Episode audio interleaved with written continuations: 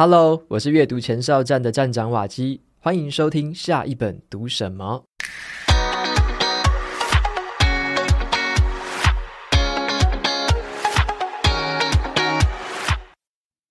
今天要跟大家分享的这本书是《留白工作法》，讲的是帮自己创造白色空间，摆脱瞎忙，做真正重要的事。那这集的说书呢，我会介绍一下这本书的特色，为什么我们要刻意留白，我们的时间到底被谁偷走了，还会讲一个跟团队成员沟通的小诀窍。那今天的这本书呢，有出版社提供的抽奖赠书，总共有两本，参加的方式请参考节目的资讯栏。你经常感到忙得喘不过气，行程表满到爆炸吗？现代人呢，生活压力很大，我们更需要留出空间来进行思考、休息，还有发挥创意。那今天呢，我想要和你分享的，就是如何在喘不过气的这种工作跟生活当中，策略性的停下脚步，为自己和别人创造出白色空间。这本书的特色是什么呢？留白工作法的作者是企业顾问和培训专家朱丽叶·方特。他的专长呢，是帮助企业人才从繁忙的工作当中解放出来。他合作的工作对象包含了 Spotify、Nike、百事可乐等全球这些知名的企业。那他的态度是非常热情又亲切。他培训跟教学的内容跟方式也很容易被落实到工作上，使得他也赢得了全球最大型领导力活动里面的这个最高评分。那这本书在谈的就是说，这个过劳的时代啊，大家永远都忙个不停，每天都这样子疲于奔命，把行事历塞得满满满，好像越忙的人越有生产力。那作者就提醒我们，反而要慢下来，替自己和别人创造出白色空间，也就是在日常生活跟工作的活动之间，刻意去插入一些空白的时段。用来让我们放空、思考跟制定计划。那这个道理我们多多少少都懂，可是到底该怎么做呢？作者就在这本书里面给出了很实际的指引。有一些书啊，它是兼具了这种理论跟实用性哦，但有些书读起来是很生动又有趣，能够融合以上所有元素的书，就是屈指可数了。那这本书呢，我觉得就是其中一本。这本书给我的阅读体验呐、啊，它就是有点。渐入佳境，他读到越后面，我觉得越精彩，很多地方都让我读到会心一笑，勾起了很多我以前在职场的一些回忆。那接下来呢，就介绍一下这本书的重点跟我自己的一些体会。首先呢，先来谈一下为什么要刻意留白。我帮大家科普一下，为什么要刻意留白，要创造这个白色空间，它是有科学根据的。人类的大脑里面呢，有一个区域叫做额叶，额头的额，树叶的叶，它专门是负责很高级的一些认知功能跟动作的控制。所以呢，当额叶的功能它运作顺畅的时候，我们整个人的表现就会很好。可是呢，当我们在执行一些很复杂、很密集的任务的时候，如果我们又不给大脑一些时间去恢复，就会导致它认知疲劳。这个时候呢，会耗损大脑有限的资源，对我们的表现造成负面影响。为什么会这样呢？因为额叶的功能特别容易受到认知疲劳的影响。如果这个额叶的功能降低，我们就没有办法有效地提出策略，熟练地执行一些复杂的动作。那最简单又有效的方法，就是让大脑休息一下。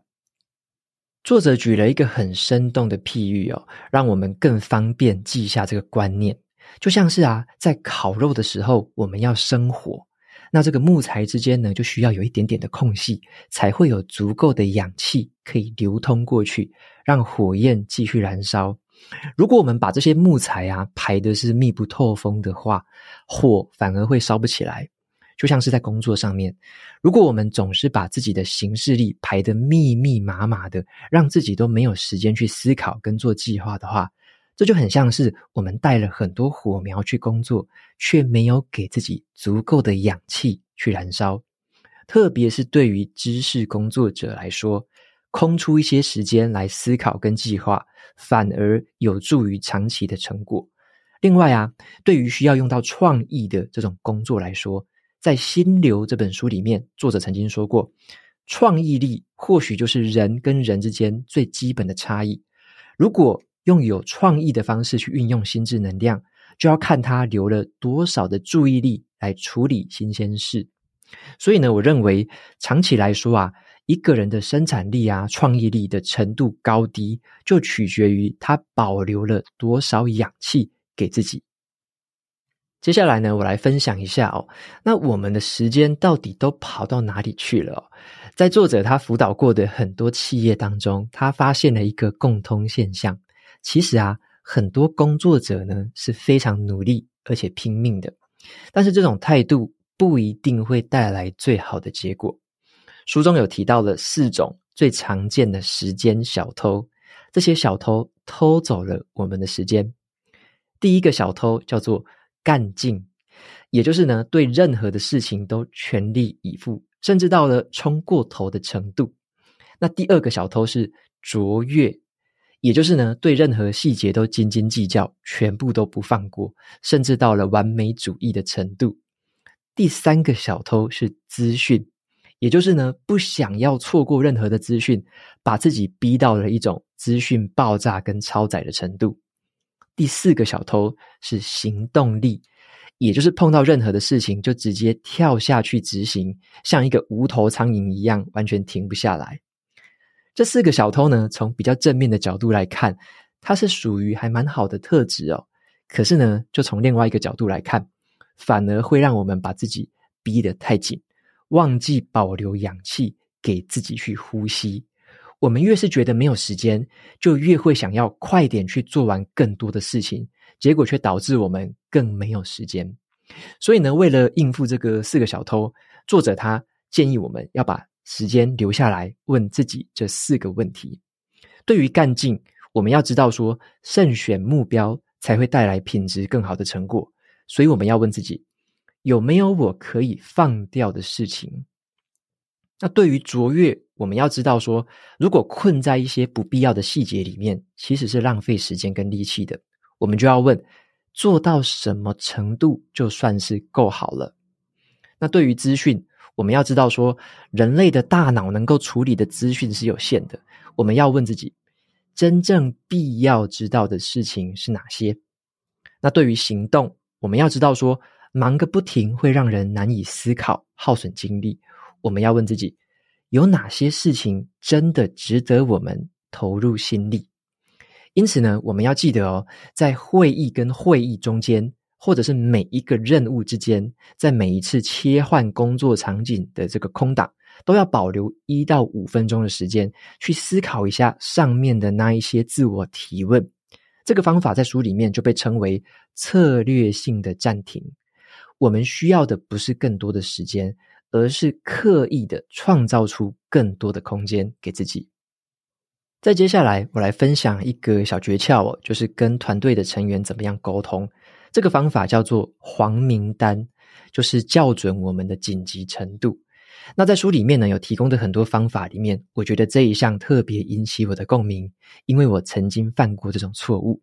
以前呢，我还在台积电当主管的时候啊，由于这个工作节奏很快。很多事情一直进来都觉得很急迫，所以呢，我只要收到 email、接到电话，上头只要交代，我就会想要在任何这个最短的时间之内，把团队成员叫到我的身边，直接问他，直接快点讨论跟处理事情。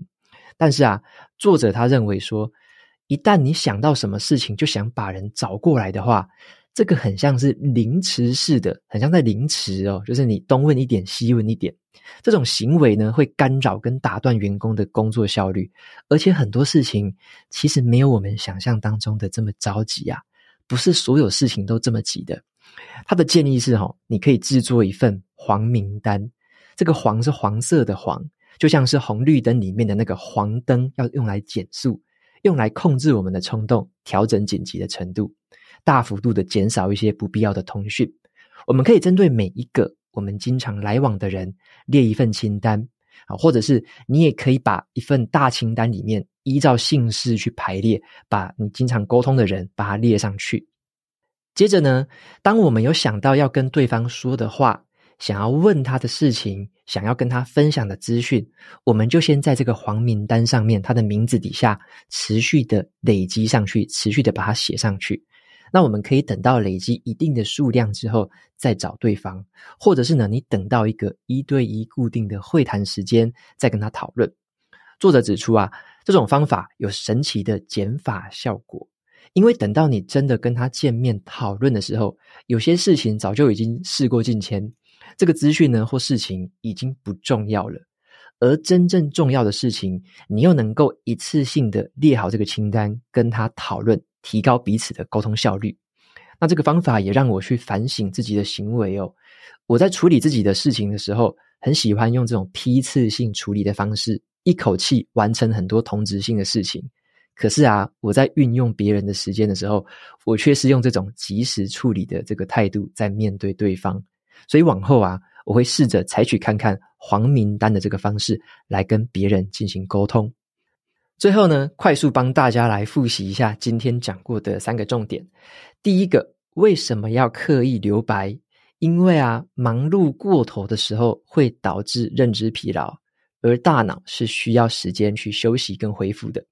那第二个，在面对四种时间小偷的时候，我们要记得空出一到五分钟的时间，对自己问一些问题，重新去设定好我们前进的方向。第三个，写出一份黄名单，控制我们就是随时想要找对方沟通的冲动，大幅的减少一些不必要的通讯。总结来说啊，我觉得这是一本蛮有趣，而且又务实的书，就像我在开头的介绍有提到的《留白工作法》这本书哦，读起来是很生动又有趣。那我就举里面的两个例子来跟大家说明一下。像第一个例子是作者他会跟我们讲说要怎么写 email，他给我们一些建议。那我在读的时候啊，有一连串看起来很震惊的范例跟说明里面，突然就跑出一句话：email 的正文要像是比基尼泳装，布料越少越好。但是重点都要遮到。当我读到这段的时候，我刚好在搭火车，我就不小心笑出来，还被旁边的人听到。第二个呢，是作者他谈到说，怎么样打造公司文化。他这么说：文化就是虚无缥缈的，不同的公司有不同的秘方，需要出动顾问、碟仙，还有使命宣言，才能从迷雾当中召唤出来。好，这段话哈，相信有工作过的人都很有感触啊。然后作者他又接着说，跟各位介绍一下，另外这一位叫做心态。心态它是文化的亲戚，他的性格没有那么严肃，通常穿着夹脚拖。改变心态是随口就能聊的主题，而改变文化则显得严肃许多。所以这段话我觉得也很幽默，但是仔细想想看哦，是非常的务实。我们不需要口口声声把什么公司文化挂在嘴边，而是呢，我们可以从改变心态这种小地方就来着手。所以总结来说啊，这本书给我有一种倒吃甘蔗的感觉哦。我读到越后面，我越能了解作者他在多年以来，他服务了这么多家企业，累积了很多扎实的案例跟方法，然后用这种很贴切又很轻松的方式跟读者分享。那书本的后半段的说明方式呢，也很适合公司的主管还有领导阶层去阅读，把自己当成一个出发点，展开这种白色空间的推广行动。那这是一本我会希望自己可以早一点读过的好书。那么在节目最后来分享一下 Apple Podcast 上面的听众留言。第一位听众叫做特效好多，他说实用方便。开车通勤跟睡前放空都很适合听书，让自己持续成长。谢谢。OK，谢谢这位听众的留言。那么再来下一位听众叫做丫头爱听书，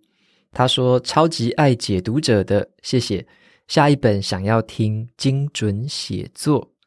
OK，谢谢这个丫头的留言。那精准写作，我记得是《精准提问》这本书的同一本，呃，同一个作者写的书，好像也不错。那我就把它放在这个待读清单，就是之后有时间的话再找来看看。那如果大家有兴趣，想要先提早投票啊，选书的话，也可以到阅读前哨站成为赞助者，就可以直接用投票来决定说下一季，那大家想要听我说哪一本说书这样子。OK，那再来的话，第三位听众的名字叫做。张汉礼，他说：“透过阅读学习，并且实作的说书人。”谢谢瓦基分享的阅读心得，在通勤跟做家事的时候，可以吸收一点有趣的知识，是非常开心的事情。在解读者这一集，有很明显的地方是你说书的声音，感觉咬字清晰，带有情感，也可以感觉到瓦基在说故事的能力进步许多。想要请问瓦基的是，对于一本书的价格跟价值，你是怎么看待的呢？会去在意买书的钱吗？我自己是会去图书馆借书，如果图书馆还没有，就会去买书。但是借书有一个缺点，就是会有阅读期限，跟可能需要花费借还时间的这个成本，还有排队的时间成本。请问你的这个阅读习惯都是看电子书还是实体书居多呢？谢谢。OK，非常谢谢 John 的这个留言，那也谢谢你对于这个前一前几集节目的这个咬字的肯定哦。那这边你有提到一个问题，我觉得非常有意思，就是我是怎么样看待一本书的价格？那么我自己的观点是这样子的，我认为买书的钱不是钱。好我认为买书的钱不是钱，这一句话是我很久很久以前吧，可能是小时候或者是读大学时候吧，有听过一个前辈说过的一句话。然后那时候我听的时候，只是先听进去，但是我没有把它放在心里，我就只是知道说有这句话。可是到后来，像我三十多岁之后，开始很喜欢阅读，开始去大量的购买书籍，大量的阅读之后，我才发现这句话它真正的含义是什么。什么叫做买书的钱不是钱？我后来发现，像我在读书的时候啊，我很讨厌去等待，就是我自己想要看什么书，我很想要当下就把这本书找来看。为什么会有这样子的一个冲动呢？通常啊，像是有一些书，就是为了解决我生活跟工作上的一些问题嘛。所以当我在面对这些问题的时候，这些问题就是我的痛点。这些痛的程度是远远大于那个什么两百块、三百块的价钱。如果我能够及时的、有效的、真正的去解决这个问题，从某一本书里面直接挖掘到一些好东西，直接来运用，我解决的事情通常通常都会远大于那个两三百、三四百的价格。特别是在后来啊，我持续的这样子阅读，持续的把书里面的东西用出来，持续的去这样子做记录的当下，我就发现了一件事情，就是，嗯，这个这句话，我觉得它是越来越算是越来越正确吧。但是这个有一个前提，就是我挑选的书，它必须是还不错的好书，这个书本身就是很有料、很扎实的。这样子的书，我其实就不会去在意任何的价钱。所以这个前提就是这样子，如果你挑的书都是一些可能不怎么样的，或者说你选到的都是很雷的，经常就是选到一些很水的书，那这句话可能就没有那么适用，因为你花了那几百块的钱，结果没有得到东西，那就是一件很可惜的事嘛。可是换一个角度来看，如果你知道该怎么挑书，你知道这些小小的诀窍，你每次选的书，你所挑的作者，你所感兴趣的主题。它的确都会对你的生活带来一步一步的改变的时候，这个时候书本的那几百块的价钱，其实就远远的跟这个它创造出来的价值就远远的脱钩了。它能够带来的价值通常都远大于那几百块。好，所以回到今呃这次你问的这个问题哦，就是举这个借书这件这个例子来说好了。好，举个例子来说，像有些朋友他跟我反映说，《原子习惯》这本书在全国的图书馆都很难借到，因为《原子习惯》很红嘛，你要排队可能要排个半年、一年，甚至排两年都不一定排得到。那么，当你真的想要读这本书，当你大概有一些信心，知道说这本书可以帮助到你的时候，你又要等这么久，这个等待是值得的吗？这个付出的是很长的时间成本。但是如果你是用两三百块的价钱就把一本书入手，当下读完，当下解决问题，这个所创造出来的价值，我觉得是远远的高于前面这个这个选项的。所以对我来说，其实我是很少很少借书，像我到现在我还没有去图书馆借过书，尤其是当我在工作进入职场之后，进图书馆的时间其实更少。那去这个书局逛街的时间可能还比较多，因为去一些卖场你会逛到一些这个成品啊之类的书店，那么随手挑一本书走的这个几率是比较多的，所以我就渐渐的变成说，我想要读的书，我就第一个选项我会找电子版，因为电子版很快，你直接在网络上下单，直接就可以买进来。那像我喜欢用 Kobo 跟读墨，我就想要看什么，只要有电子版，直接第一手就直接买进来。那尤其是一些外文书，外文书也是你电子版买了就直接可以看得到，根本就不用等时间。那么有一些工具书，它是有很多的图示啊，它有很多的范例，可以让你放在手边随时翻阅的。那这种书我就有些会挑这个纸本书，那这种就比较像是你要常用的工具类型的，这个就挑纸本书来读。那这个我就愿意多花一点点的时间，透过买纸本书的方式，等它寄到我家里。好，所以我自己认为，我自己对待阅读这件事情，我是把它当成是一个我解决我生活跟工作上解决问题的一个主要的来源跟主要的工具管道。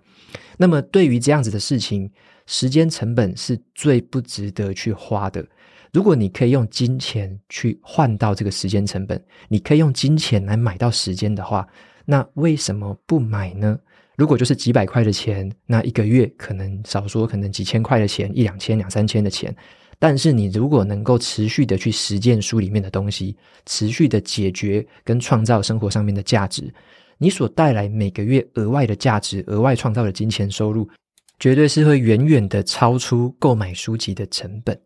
好，所以我自己的这个价值观是这样子的啦。我觉得时间跟金钱比较起来，这个金钱真的是不算什么，反而是时间才是最珍贵的资源。当我终于看清楚这个事实之后，其实我对于买书啊，对于借书，对于这个书要怎么入手什么的。我其实就不会有太多的这一些小小的这个阻碍，就是说，诶，这个七折，这个七九折，或者说，哇，那一天这个打六折，好便宜什么的。其实我就不太会在意那个价钱，重点是这个书对我到底有没有帮助，有没有价值。如果有的话，差那个几十块，我是不太会特别去在意的，反而我会在意的是后面它创造出来的价值跟改变。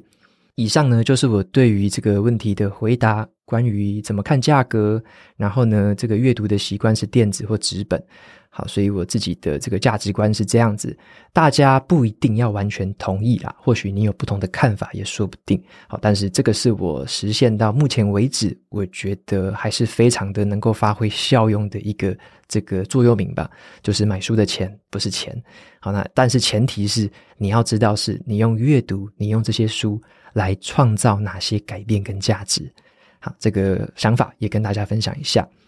那么再来的话是最后一位听众，他的名字是每天都是好天气，然后有一个很可爱的太阳符号。他说第二百四十一集被我听出来了，听这集的时候就一直觉得瓦基的声音不太一样，声音变得很有力量，中气十足，跟平常温柔慢慢的声音明显的不同。还记得之前有一集瓦基特别去分享说，他上了这个语言相关的课程，会在说书的时候加上一些手部动作。因此啊，在听两百四十一集的时候，感觉瓦基好像比平常更卖力在做动作。结果听到最后，答案终于揭晓。OK，谢谢每天都是好天气的留言。那讲到两百四十一集，就是我上一集有跟大家说过，那个是提词机的速度有点快哈，所以这个是有点追着提词机跑。那在两百四十二、两百四十三，包含是这一集两百四十四，我就用一个比较慢一点点的速度，然后搭配我自己觉得舒服的这个速度去录制说书。那我也盯着镜头，所以呢，就是有一点点像是。对着朋友，或者说对着大家在讲话的感觉，我的眼睛里面真的有一个对象，然后呢，我就对着他在说书。那么我这样子录制完之后的这些影像档案也正在剪辑的阶段，所以呢，在最近可能再过一两个礼拜吧，就会开始把剪辑完成的这个影音说书档。放到 YouTube 的频道上面，所以之后呢，大家就可以来看到每一集的节目，我就会有一个影音说书版本，那给大家来做做一下对照跟参考。我的期望是这样子，就是说能够让我在声音的呈现上，就是 Podcast 的呈现上面，跟 YouTube 影音录制的呈现上面，好，都是可以一次攻但是同时可以让两边的听众、两边的观众都可以舒服的享受。好，这个是我自己比较贪心的一点点的需求啦。那这个也是需要努力跟这个持续改进的地方。那也谢谢大家，就是持续的陪我走过这段路，那持续的陪我进行这段优化的旅程。OK，那么节目到这边就进到了尾声。如果你喜欢今天的内容，欢迎订阅下一本读什么。你也可以订阅我的免费电子报。每周收到最新的读书心得和好书金句，我们下次见喽，拜拜。